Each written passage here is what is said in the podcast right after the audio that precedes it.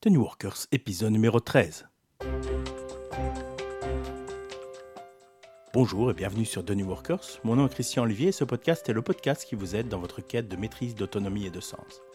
Alors aujourd'hui, l'épisode est un peu spécial car c'est le premier épisode, je l'espère, d'une longue série qui a été inspiré par un auditeur du podcast. Alors on a eu l'occasion de discuter avec un des New Workers qui nous écoute et nous a remis un feedback par rapport au podcast et par rapport en fait à sa situation personnelle professionnelle qui nous a interpellés. Alors Patricia va nous en dire un peu plus. Bonjour Patricia. Bonjour Christian. Oui, donc effectivement, c'était très sympa d'avoir cette conversation avec un de nos auditeurs et donc j'encourage vraiment nos auditeurs à nous donner ce type de feedback parce que ça nous aide à, faire de ce podcast votre podcast. Donc, de quoi s'agissait-il?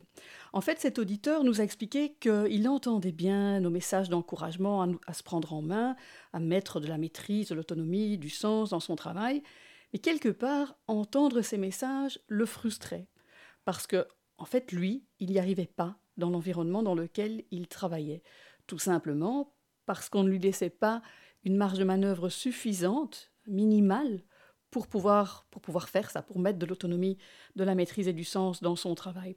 Et donc ça a été ça l'objet de notre conversation et nous a expliqué toute sa frustration d'être loin d'une situation où il lui était possible à lui de se développer dans son travail. Alors heureusement pour lui, il a changé de boulot, mais, mais son histoire m'a touchée parce qu'elle fait écho à ce que j'observe et à ce que j'entends trop souvent. C'est vrai qu'il y a des, des environnements qui sont carrément toxique au travail et qu'il y a lieu de fuir au plus vite. Mais je sais que c'est pas facile et c'est ça qui m'a donné l'envie de faire cet épisode aujourd'hui parce que je pense que c'est la réalité de certains de nos new workers. Alors on donne peut-être l'impression qu'on voit le new worker comme un héros invincible, mais c'est pas ça. Pour nous un new worker, c'est quelqu'un qui est en recherche de bonheur et d'épanouissement au travail. Alors jusqu'à présent, on a beaucoup parlé des aspects positif de cette quête, mais nous sommes évidemment tout à fait conscients qu'il y a aussi des difficultés et de la souffrance dans le monde du travail. Oui, c'est donc aussi une des raisons du podcast, c'est de donner euh, des outils et d'aider euh, les gens à prendre conscience du problème, de prendre leur carrière en main et puis euh, de faire ce qu'il y a lieu de faire là où quelqu'un d'autre qui est moins bien préparé pourrait ne pas le faire en fait. Alors, comment définis-tu un environnement toxique? Alors un environnement toxique, à proprement parler, hein, toxique, c'est qui nuit à notre santé, qu'elle soit physique ou psychique. Donc c'est clair qu'il y a par exemple des conditions de travail qui sont dangereuses ou qui sont particulièrement pénibles. Mais là, on parlerait plutôt d'environnement dangereux ou de métier à risque. Quand on utilise le vocable environnement toxique, on fait plutôt référence à des environnements qui sont trop stressants. Trop dans le sens où en fait la récupération par rapport au stress est plus possible, et, ce de manière euh, répétée et prolongée. Trop me semble un terme subjectif. Bah oui, tout à fait, hein, mais comme on l'a dit dans l'épisode sur l'ABC anti-stress, le stress, par nature, est une expérience subjective. On n'est pas égaux face au stress. Donc souvenez-vous de la formule du stress. Hein, le stress, c'est la stressabilité, c'est-à-dire notre sensibilité, par définition subjective, au stress, multiplié par le stresseur. Et là, là c'est une composante plus objective. Hein. ça signifie que certains environnements vont être supportables pour les autres, alors qu'ils seront tout à fait insupportables pour d'autres. Donc oui, c'est subjectif. Mais en général, quand on parle d'environnement toxique, ben, ce sont des environnements qui objectivement semblent trop stressants, pas pour une personne euh, isolée, mais pour plusieurs personnes. Est-ce que tu peux donner des exemples concrets? Oui, ce sera plus facile à expliquer euh, sur des exemples concrets parce que c'est vrai que c'est relativement subjectif. Alors, perso, moi je vois trois catégories de situations toxiques et donc on est bien ici sur le plan psychologique et pas physique, même si, même si un problème psychologique peut mener à des problèmes de santé. Et donc, ces trois catégories, j'ai classé ça en les métiers qui sont particulièrement stressants, les organisations qui sont toxiques et les relations qui sont toxiques. Alors, les métiers. Il y a des métiers qui, par nature, sont plus stressants que d'autres.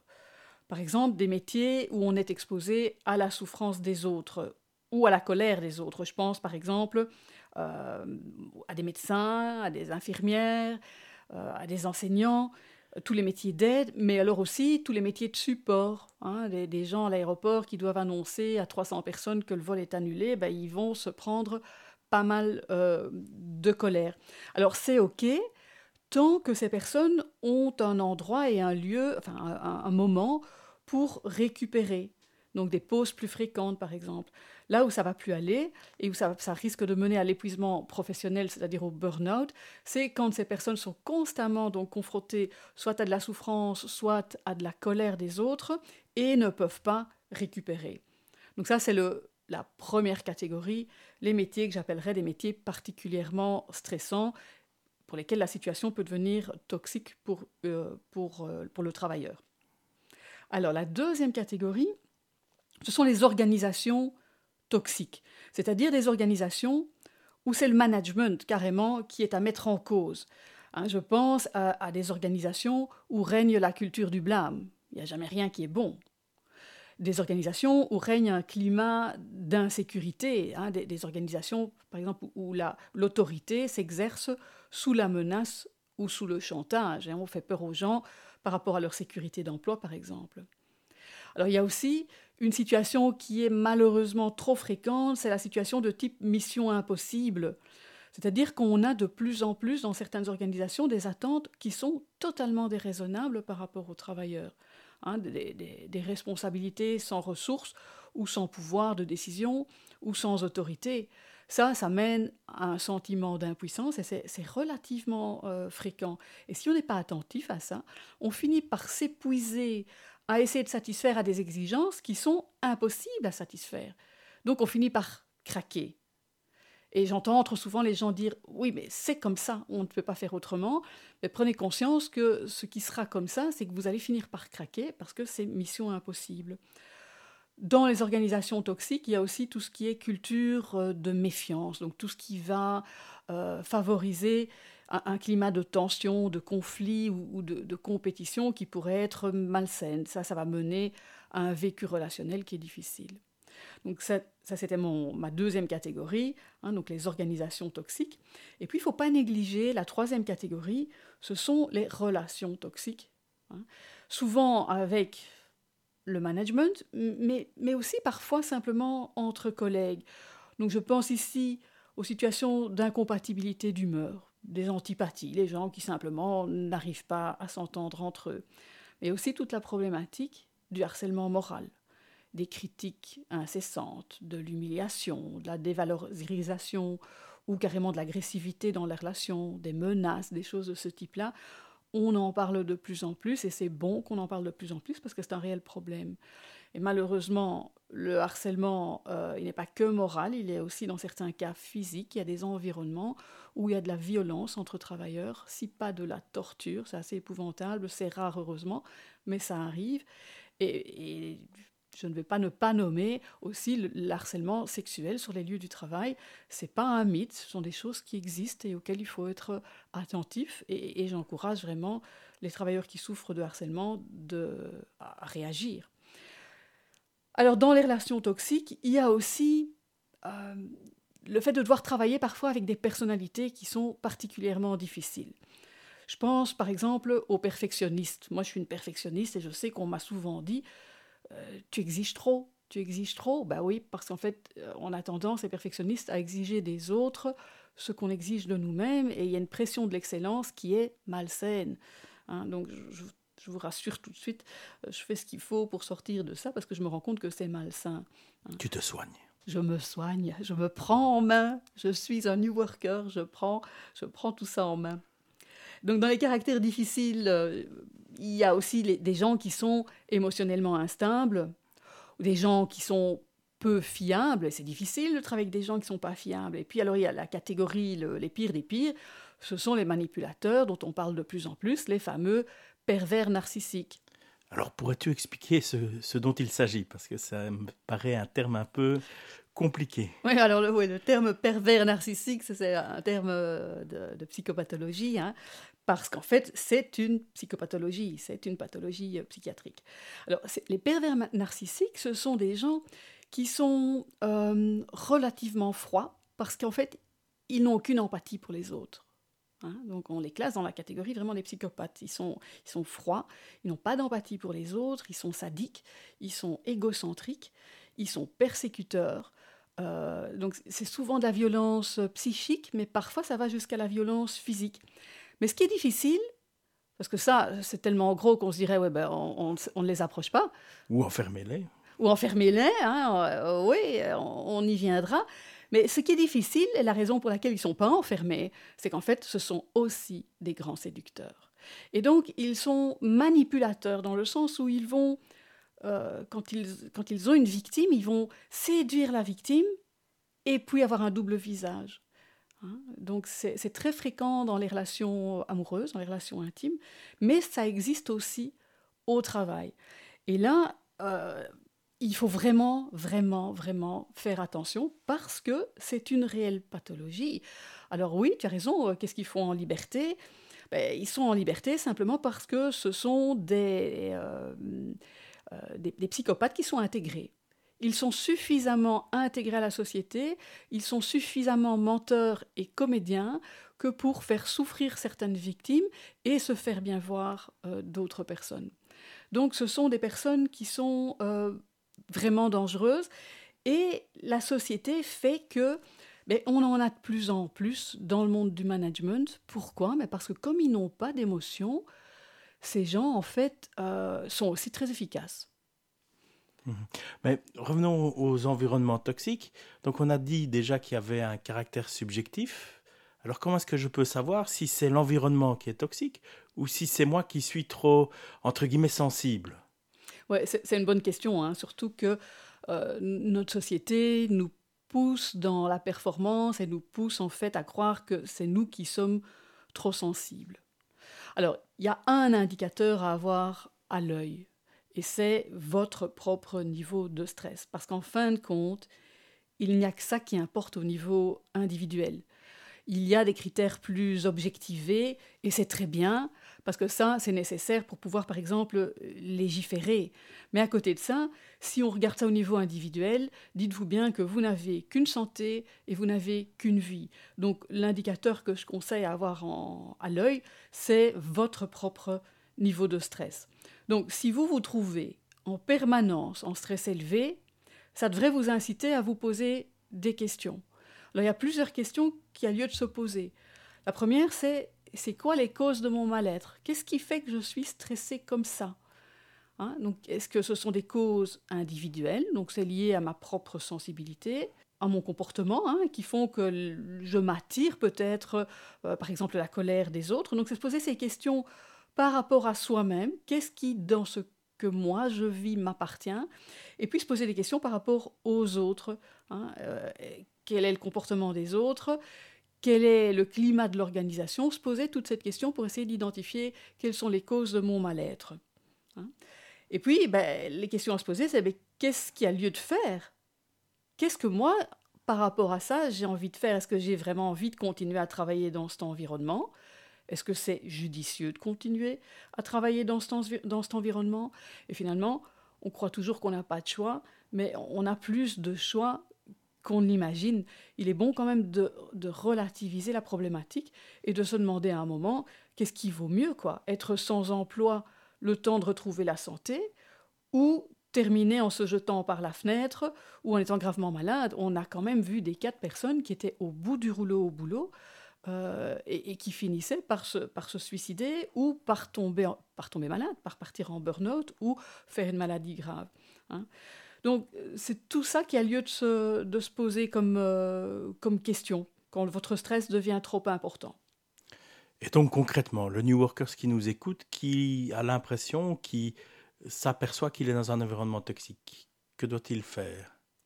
Je dirais que pour commencer, c'est bon de prendre conscience que la société dans laquelle on vit euh, est assez maltraitante.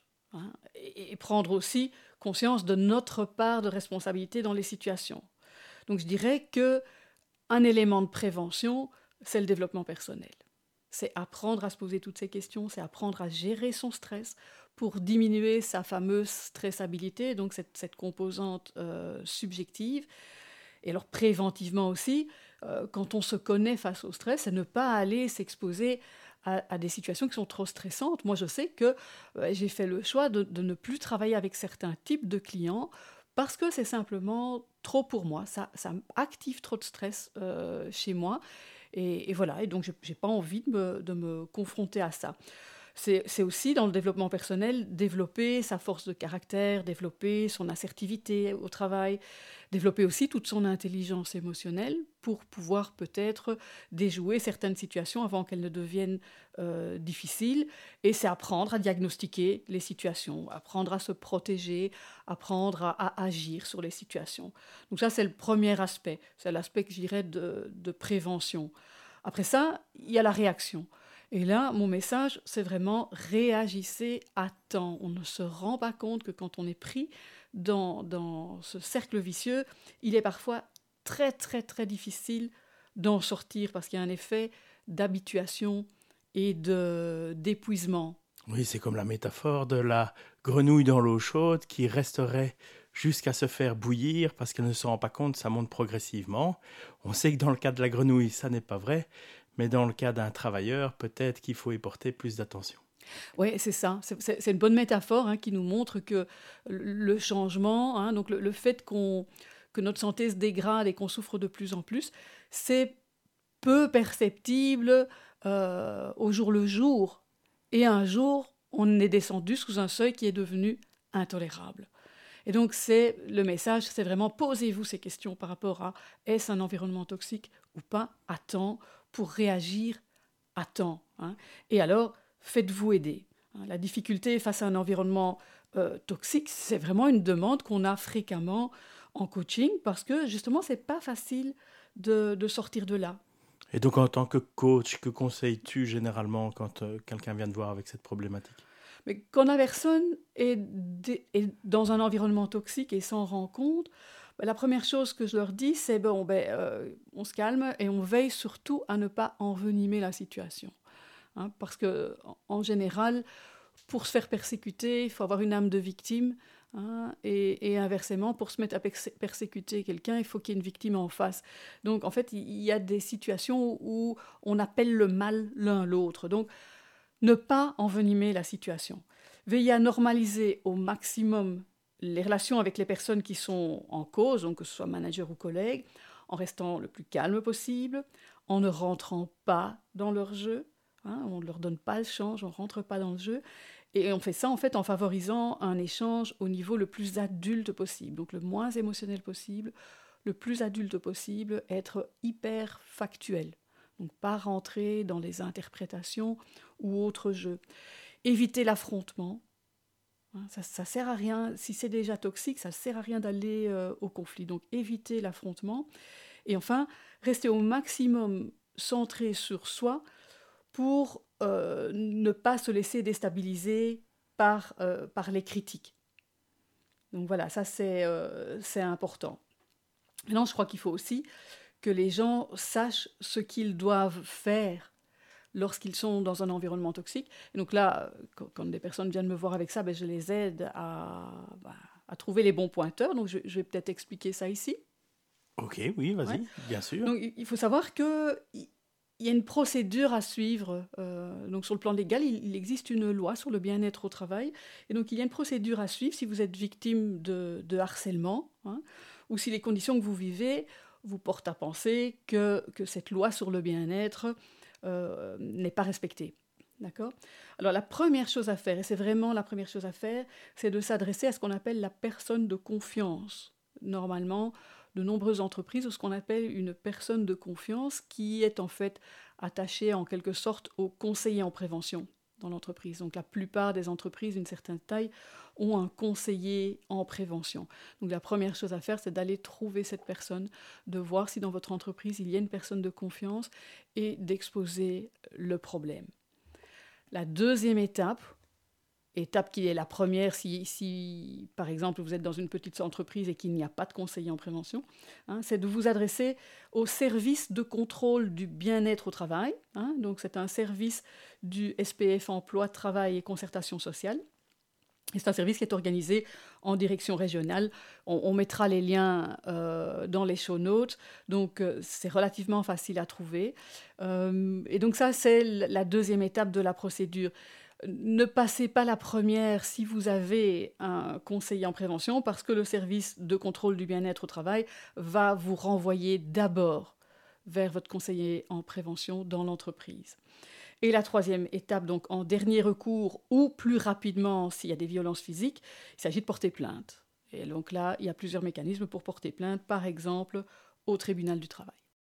Et alors, je voudrais quand même préciser aussi que parfois, on se rend compte en fait que nous-mêmes avons tendance, sous stress, à avoir des comportements euh, de, persécuteurs. Euh, ben là aussi, je dirais, si vous vous rendez compte que vous commencez à être plus persécuteur que d'habitude avec vos collègues, c'est probablement un signe de stress. Donc n'attendez pas que ça dégénère et consultez aussi. Hein, et ça arrive, hein. moi j'ai déjà eu des personnes comme ça qui me disent, je me, rends compte que je deviens infernal au travail. Et donc, euh, n'attendez pas euh, d'être sous le coup de cette loi, parce que c'est quand même du sérieux aussi, hein, et, de vous faire accuser de harcèlement. Donc, euh, je conseille aussi à ceux qui sentent que sous stress, ils ont des tendances persécutrices, ben, de, consulter. Mmh Mais maintenant, ce problème, moi j'ai l'impression qu'on en entend de plus en plus parler. Est-ce qu'il est vraiment plus fréquent qu'avant? Je pense qu'effectivement, c'est un c'est un, mal de société. Donc malheureusement, je te dirais que, que oui. D'abord parce que ben, le monde du travail est en général beaucoup plus stressant euh, qu'avant et, que certains environnements sont, de, de, de, par le côté compétitif de notre société, sont rendus plus stressants qu'ils ne devraient l'être par nature. Il hein. faut se rendre compte que notre monde s'est terriblement complexifié et, de manière exponentielle avec les progrès technologiques des 20 dernières années. Hein. Euh, si on y réfléchit, ce qui a le plus changé notre vie quotidienne, c'est l'avènement d'Internet et c'est l'arrivée massive des GSM. Hein. Ça, c'était fin des années 90, début des années 2000.